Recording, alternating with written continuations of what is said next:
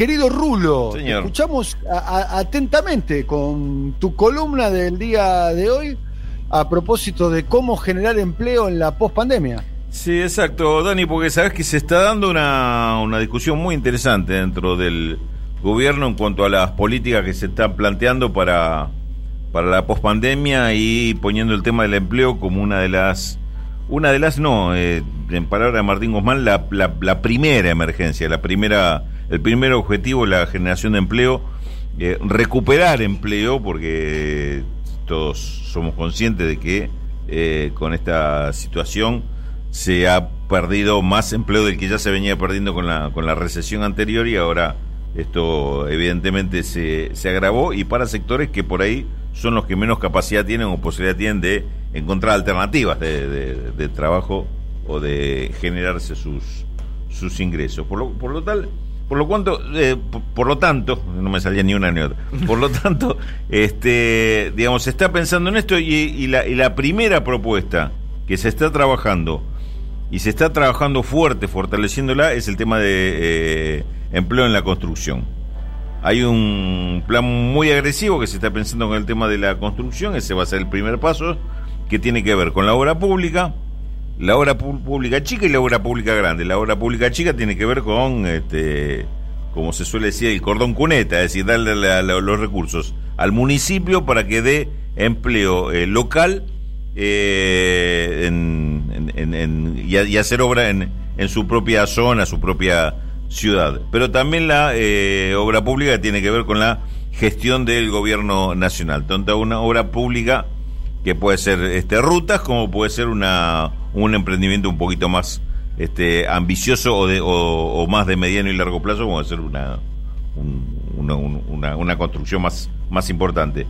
Eh, en esto se está trabajando. También se va a haber una un impulso grande a la obra privada, es decir, darle facilidades en cuanto a créditos, algún otro tipo de eh, política que se pueda generar para bajarle costos e incentivar la obra privada, ya sea por el mejoramiento, eh, construcción de un, nuevo establecimiento, lo que fuera, pero este, darle ese tipo de facilidades. ¿Por qué la construcción? Bueno, el punto uno es el empleo, claramente, que se busca, pero además se considera que la construcción es uno de los, o el sector que más expande el efecto eh, positivo, es decir, el, más multiplicador de actividad con respecto a otros sectores que inmediatamente eh, son demandados por el tipo de insumos o, de, o de materiales que demanda la, la, construcción.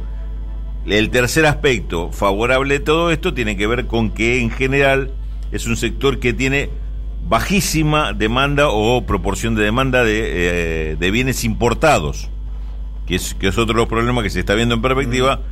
El dólar va a ser el, el, elemento más escaso de la economía por venir, en, por lo menos en lo inmediato, y, se va a tratar de esto, de privilegiar sectores. Construcción, por ejemplo, ¿no? esto no te genera ninguna exportación, pero por lo menos que no te genere importación. Esto es pensado exclusivamente en la actividad interna. A partir de ahí, de este primer punto que parecería ser que es la coincidencia absoluta, en el tema de la construcción y el tema del empleo eh, generado ahí para como primer shock, primer impacto este, de reactivación. ¿Qué va a pasar por el resto? Con el resto. Ahí es donde empiezan a abrirse un poquito la discusión y es donde aparece, por un lado, lo que eh, ustedes comentaban, eh, Dani, con, con Gillo Munano más temprano, el tema de la propuesta esta del Consejo Agroindustrial, que se estuvo moviendo mucho, Está muy fuerte la, la, idea y se empieza a instalar mediáticamente y, son, uno infiere además que son los propios funcionarios, el gobierno, de que hay un proyecto de ley que le habría llevado este Consejo Agroexportador, Agroindustrial, eh, con varias medidas de largo plazo, eh, sostenidas en el tiempo, eh, salió incluso quien podría llegar a ser el coordinador del Consejo Interministerial de Comercio Exterior, estamos hablando de alguien que tiene antecedentes en el área, que es el canciller Felipe Solá, el ingeniero agrónomo Felipe Solá, que llegó a decir que la Argentina tiene que exportar o aumentar sus exportaciones agrícolas en 25 mil millones de dólares. Es un número importantísimo, ¿no? Teniendo en cuenta que el superávit fiscal del año pasado, que fue un año, entre comillas, bueno, producto de la recesión, bueno en, en, términos de, de, superávit, ¿no? Porque los momentos recesivos se, se importa menos y el superávit tiende a crecer, eh, fue de 16 mil millones de dólares, ¿no? Sí, con, con exportaciones totales de 65 mil. Si estamos hablando de aumentar en 25 mil solo en este sector, estamos hablando que ahí se lleve casi la mitad de la, casi, un 50% de, de aumento solamente por ese sector, ¿no? Este... acá, este, este grupo, este consejo agroindustrial, se reunió con todos los gobernadores de la zona núcleo, eh, con, Bordet, con Schiaretti, con, con Perotti. Eh, no sé si, creo que no se reunió todavía o no se había reunido todavía con Axel Kisilov. Eh, se reunió con el presidente de la Cámara de Diputados, con Sergio Massa se reunió con la vicepresidenta, en una reunión que además que la vicepresidenta decidió hacer pública. Nosotros hemos contado algunos detalles de la muy buena impresión que le causó a los empresarios que fueron a visitar a la vicepresidenta, el nivel de conocimiento que tenía la vicepresidenta sobre el proyecto que tiene este Consejo Agroindustrial y luego se reunió con el presidente de, la nación. Ahora, si querés contarnos detalles, ¿qué, es lo que tienen en la cabeza, querido Rulo? Sí, y, alguna, y las, los, puntos más controversiales de esto que plantea el Consejo Agroindustrial, porque así visto los números y, planteado, decir, bueno, que todo barbo, todo va para arriba. Ahora, primero, eh, Consejo Agroindustrial son, eh, digamos, es un nuevo sello, una nueva presentación, pero de actores muy conocidos. Está, eh, está la bolsa de cereales, están todos los sectores que tienen que ver con el, con el complejo agroindustrial, como puede ser el, sector de procesadores eh, avícolas, está una parte de la Unión Industrial también ahí metido, una parte de, no está la mesa de enlace, pero está una de las entidades de la mesa de enlace, la sociedad rural, digamos, digamos el, el enfoque que tiene este sector es el tema de, bueno, Acá el eje hay que ponerlo en la producción del campo, valor agregado a la producción del campo y subirla al barco. Y así vienen los dólares.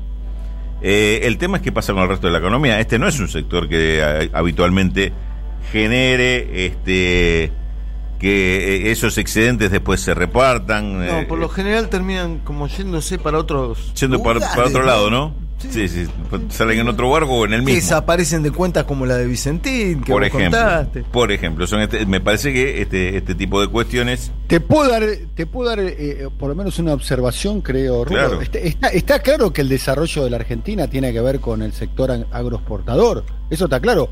El tema es que no solamente con el sector agroexportador. Sí, claro. También tiene que ver con la industria, con, los servicios, con la integración territorial. Claro, que justamente cuando, cuando hablas de desarrollo, ahí le tenés que dar otro tipo de contenido y, y el contenido que este sector justamente no te lo aporta, no te lo resuelve, ¿no? No es un gran generador de empleo directo y, no genera demasiado valor agregado, digamos. Eh, eh, esa es la, la cuestión, es que ese proyecto agroexportador no derrama, digamos, no derrama. No, no derrama. Como, como decía eh, sobre la teoría del derrame, hay una frase que la estuve buscando y no la encontré nunca, pero que la escuché, así que la recuerdo, existió. El gran Luis Ignacio Lula da Silva, sobre la teoría del derrame, dice, dice, dice, el tema con la teoría del derrame es que la, dice, a copa nunca termina de encher, dice.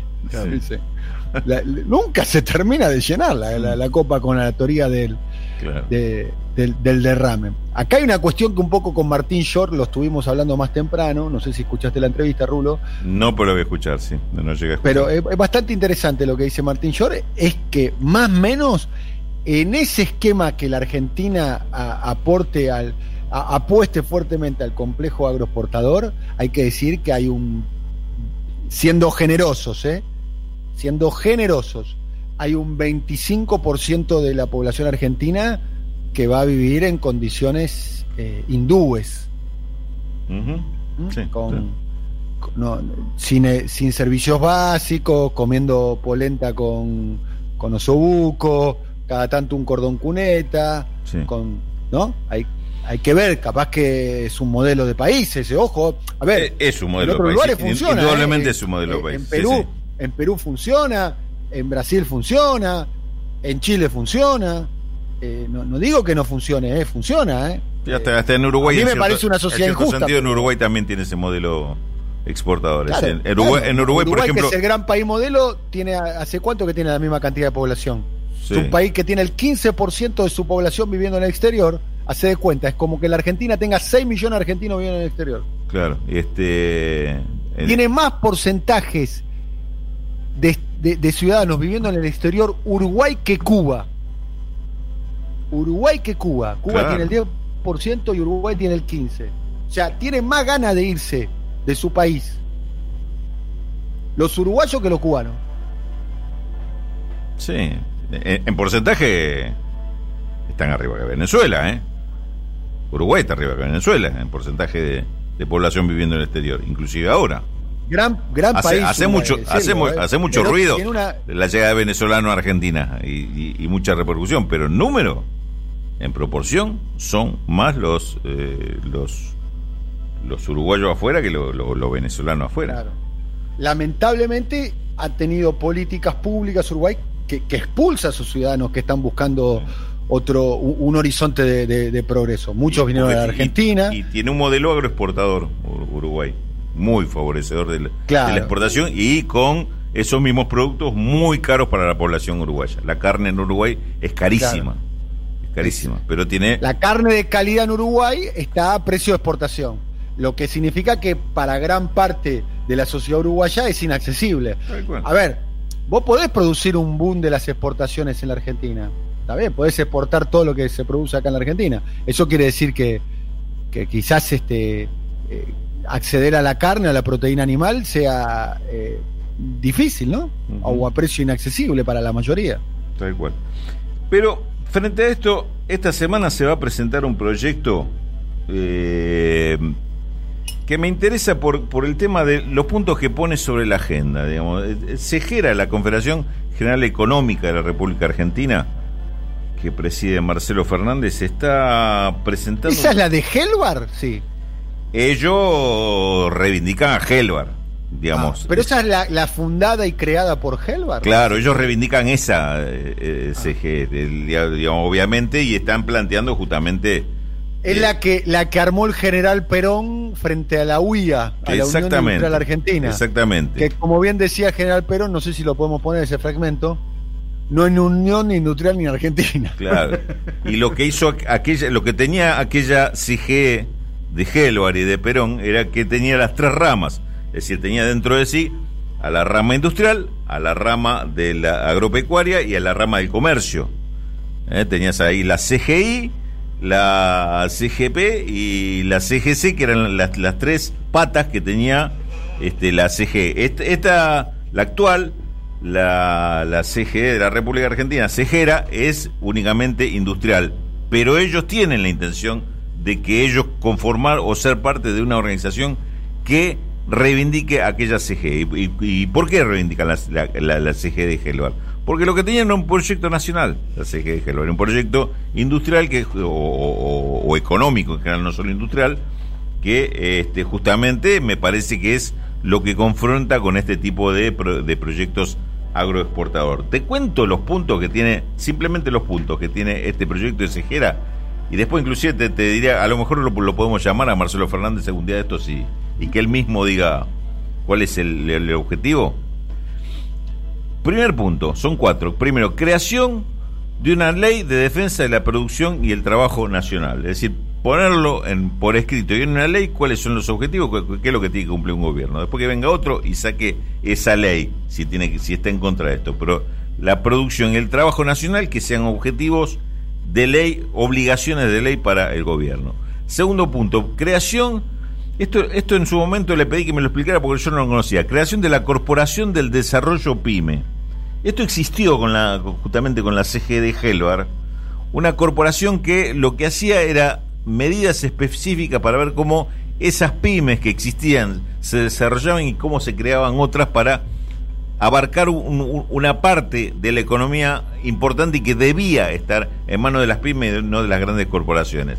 Tercer punto, federalización de la producción nacional con, eh, con el valor de origen y darle valor de origen a los productos, es decir, el valor eh, agregado, esto es lo que un poco referías vos recién, Daniel, el tema cómo haces para que eh, en, todo el territorio nacional, de alguna forma, sea parte de un mismo modelo de desarrollo y no quede concentrado en la pampa húmeda.